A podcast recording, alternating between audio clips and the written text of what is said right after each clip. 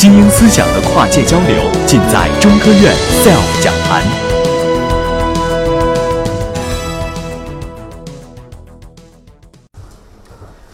呃，如果你们去过南极，或者你们去过北极，或者你们去过美国的阿拉斯加，可能会有可能就会见到这么美丽的景象。就算大家没有去过这个地方，可能在网上也会看到很美丽的这种极光的图片。那么极光它是怎么产生的呢？它在什么时候会发生呢？这里首先我先不告诉大家，先卖个关子。这是从太空中拍摄的地球大气层的一个分层的情况，非常的漂亮。实际上，我们现在每个人每天关注的这个天气，这种阴晴雨雪的这种变化，实际上是来自于地球对流层的这种大气的运动。对流层的高度在地面以上十到二十公里的地方，在二十公里到平流层，也就二十到三十公里的地方，是我们的飞机飞行的区域。也就是说，我们普通人所关注和所能够到达的地方，也就是在地面三十公里以下的这个区域内。实际上呢，在地面三十公里以上，还有很多很多也很有趣又有我们生活很紧密的东西。比如我们男孩子可能很关心的这个超音速的飞行器，它是在什么高度呢？它就是在大概二三十公里到一百公里的范围内。还有我们的流星，其实我们每天都可以都有流星，只不过数量比较少。所以其实你们有什么愿望，其实每天都可以许愿的。我们流星的高度大概是在六十到一百二十公里的高度上。还有我们现在，呃，大家都知道国际空间站是在什么高度上？三百三十公里的高度上。还有我们刚才大家过来的时候，可能都用了这个导航 GPS 导航。嗯，么为我们导航的这个 GPS 卫星，它在什么高度上呢？两万公里。还有与我们地球相对静止的三万六千公里的同步轨道上，密密麻麻的分布着一圈人类的各种通信卫星和应用卫星。这些卫星和航天器生活的环境和我们人类在地面上生活的环境是完全不一样的。我们称它为空间环境，它的范围其实非常广，包括从地面三十公里以上一直到整个太阳的这个区域范围内。在这个里面有一个很重要的一个区域，就是地球的磁场与太阳风相互作用形成的像一个罩子一样的区域，我们叫它磁层。正是因为磁层像罩子一样保护着我们。和我们上空的这些卫星，所以我们人类的卫星和我们人类才免受于太阳风的这种直接的攻击。空间环境它与地面环境不一样，我们地面环境可能关注大家比较关注的是今天的温度是多少，今天有没有风，今天有没有下雨。空间环境它关注的量则不同，它主要关注关注太阳辐射的强度。还有就是空间当中各种粒子的浓度大小，还有磁场的这个强度的大小。空间环境它也不是永远是那样一成不变的，它也是在时时刻刻的发生着演变的。这种空间环境的变化，我们就叫做空间天气。空间天气与我们的人类，空间天气其实还有很和地面的这种天气一样，会发生非常剧烈的这种变化。它不仅仅是刚才这种日常的变化，它也会发生非常灾害性的变化。就像我们地面上会发生这种台风、龙卷风，还有暴风雪一样的。它的这种灾害性的变化主要来自于太阳，所以我们也叫做太阳风暴。可能太阳风暴有很多人听说过这个词。太阳风暴呢，它主要是以三能的攻击来攻击地球。第一能就是光的这种辐射的增强，就太阳耀斑，它到达地球很快，也就八分钟。第二呢，就是太阳会喷射出能量非常高的这种带电粒子，这这些带电粒子到达地球大概需要几十分钟到几个小时。第三种，它的影响范围也最广，就是太阳的日冕物质向外喷出一团，大概一到四天后到达地球空间，引起地球的磁层像海啸一般的发生扰动，引起了空间天气的各种变化。这种变化有什么影响呢？我先给大家看一个。很短的一个视频。Quebec, March 13, 1989. The city is in the grip of winter. Temperatures are below freezing. Suddenly at 2:44 a.m., A hundred ton transformer on the Montreal power grid overloads. Blackout. 这就是1989年非常著名的魁北克大停电事故，当时是造成了魁北克地区有600万人九个小时没有电可以用。那么造造成这次事故的这个是不是一次人为的事故呢？或者是不是一次恐怖袭击呢？其实后来经过分析发现不是，它其实就是一次自然灾害，它的元凶就来自于太阳。三天以前，就是在这次停电事故三天以前，太阳上发生了非常强烈的太阳风暴，太阳喷射出的日冕物质抛射，在三天以后到达地球空间，引起地球磁场发生剧烈的扰动，发生了特别大的地磁暴。我们学过一般物理的人可能知道，地球磁就磁场的扰动，它是会产生电流的，所以在地面这种长的输电线路上就会有很强的这种感生电流。而这种感生电流在高纬度的地区，它会特别强，而加拿大它就属于高纬度地区，所以当时它魁北克地区的几个主要的变压器都全部被烧毁了，所以整个电力就瘫痪了。有意思的是，其实当时美国，因为美国的地理位置和加拿大是差不多的，它应该也要受到这种影响。但是美国它因为提前知道了这个空间天气的这个信息，所以他们采取了一些措施，他们变压器的损坏就没有这么强。所以他们的损失也就小一些。魁北克事件呢，就使得人们对空间天气引起了极大的这种关注。实际上呢，空间天气的影响还不仅仅是电网，它在很多方面都会对我们的生活产生影响。像我们刚才说的极光，就是太阳爆发的时候，高能的粒子从极区进入我们地球的上空比较低的高度，与大气相互作用产生的这种现象。极光呢，是我们人类唯一能够用眼睛看到的这种空间天气现象。另外呢，空间天气它还会影响我们卫星，影响我们卫星的元器件，造成卫星的这种损伤或者直接的失效，还会引起我对我们的航天员，就是在太空中作业的航天员的身体造成危害。还有刚才我们说的 GPS 导航，还有我们自己国家的这种呃北斗导航卫星，这种导航卫星因为它的信号要穿过。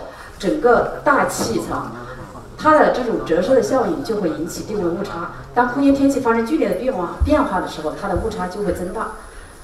所以还有就是我们在坐这个飞机的时候，我们如果坐国际航班，一般的都是跨极区飞行。而而这个时候如果发生高能粒子事件的话，这个对人体的这种辐射效应就会增强。所以这个时候航空公司往往都会绕开极区线路，更改其他的线路。而这种。一般的都会增加额外的这种经济负担。二零一二这个电影，相信很多人看过。二零二一二这个电影的背景，大家可能知道是玛雅传说。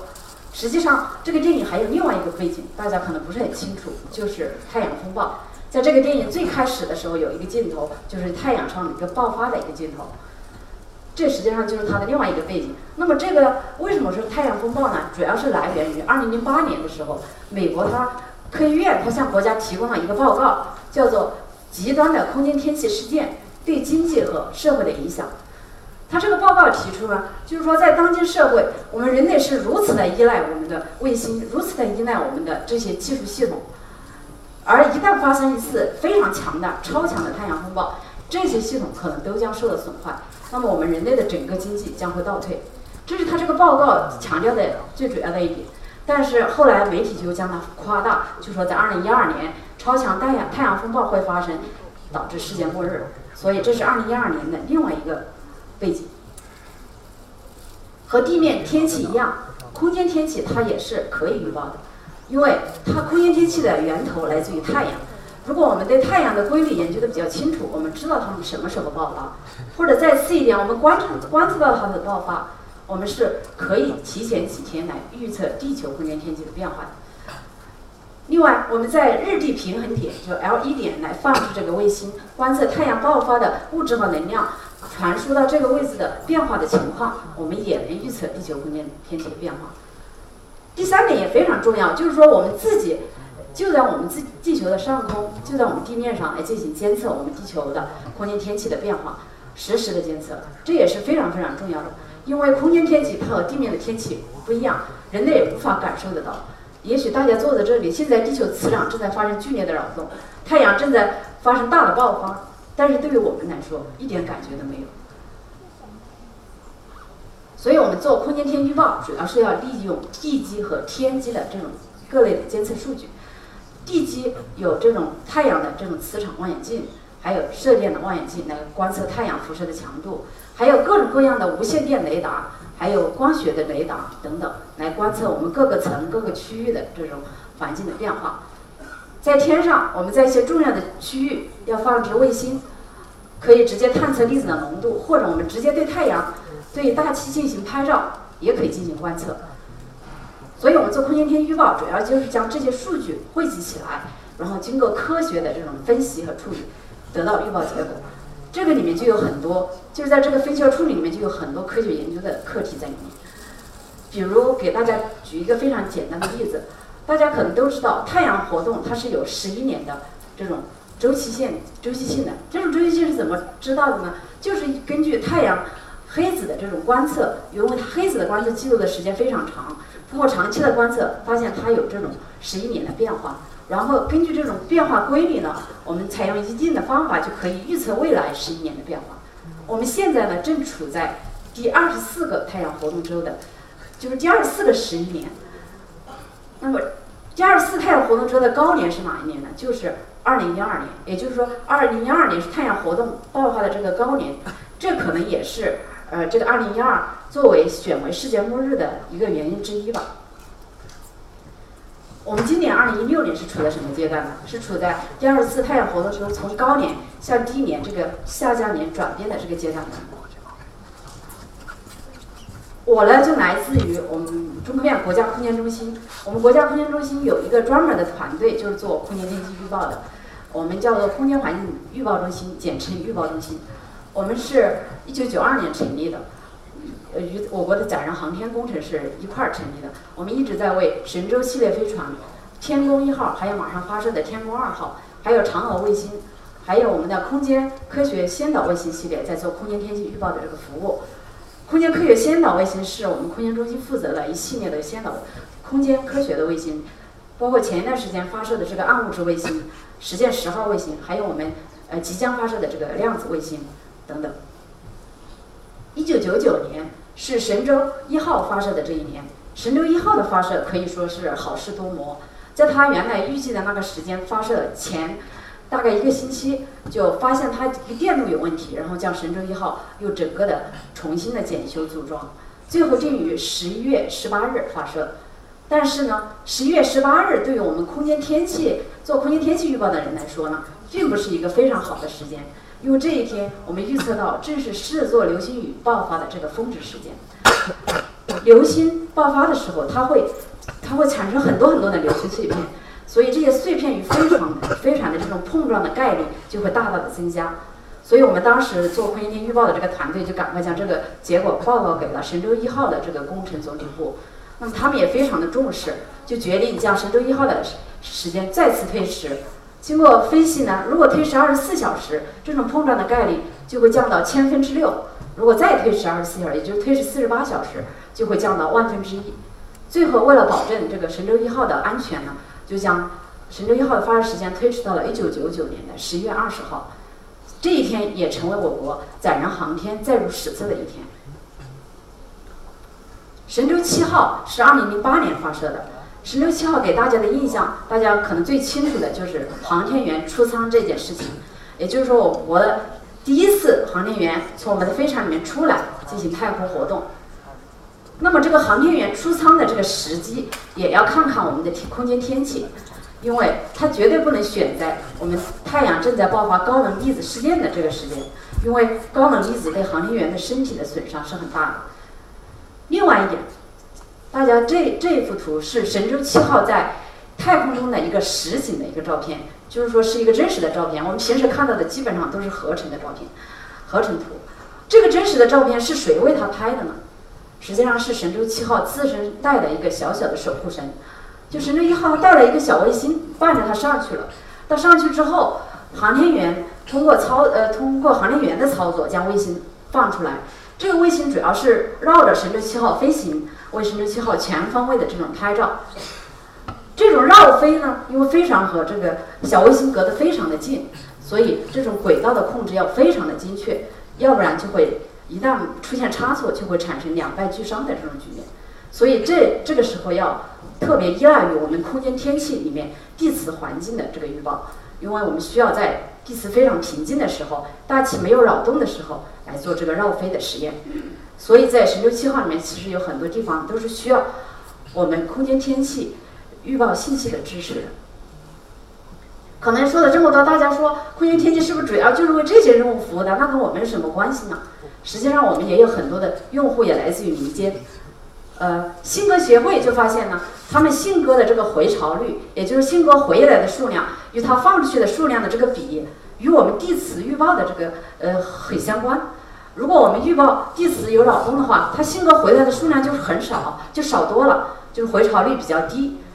这其实是很好理解的，因为信鸽它是靠地磁来导航的，一旦地磁出现了扰动，它的导航可能就出现了问题，就找不到它的家了。对于一个信鸽爱好者来说，一只信鸽的价格大概在一千到几千块钱之间，所以也是一笔不小的损失。所以现在每次到这种周末天气好的时候，周五他们就会给我们打电话，就会问，呃，这个周末适不适合做信鸽比赛，什么时候做比较好？我们也非常非常高兴能为他们做这种服务。相对于地面，我们每天天气预报的能力来说，空间天气预报的能力的差距还是很大的。因为它的发展毕竟，呃，也就是近几十年的事情。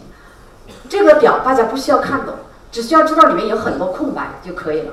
这说明我们有很多地方需要我们空间天气预报，但是我们现在还并没有能力去做到。这不光是我们国内的一个现状，也是当前国际上的一个水平。因为空间天气预报实际上是一门非常年轻的一个领域，在我国也就二三十年的历史。那我们这个团队也非常的年轻，我在里面算是资历比较老的了。我们有 我们有很多的八零后、九零后的年轻人，都是现在都是空间天气预报员，所以也希望以后有更多的年轻人参与进来。现在我们每个人都离不开这种北斗导航、GPS 导航为我们导航定位，我们每个人都离不开卫星电视，离不开卫星通讯。未来人类还要进行太空旅游，还要进行星际穿越。到那个时候，首先要关注的可能就是空间天气怎么样了。我们人类想象有多远，我想我们就能够走到多远。谢谢大家。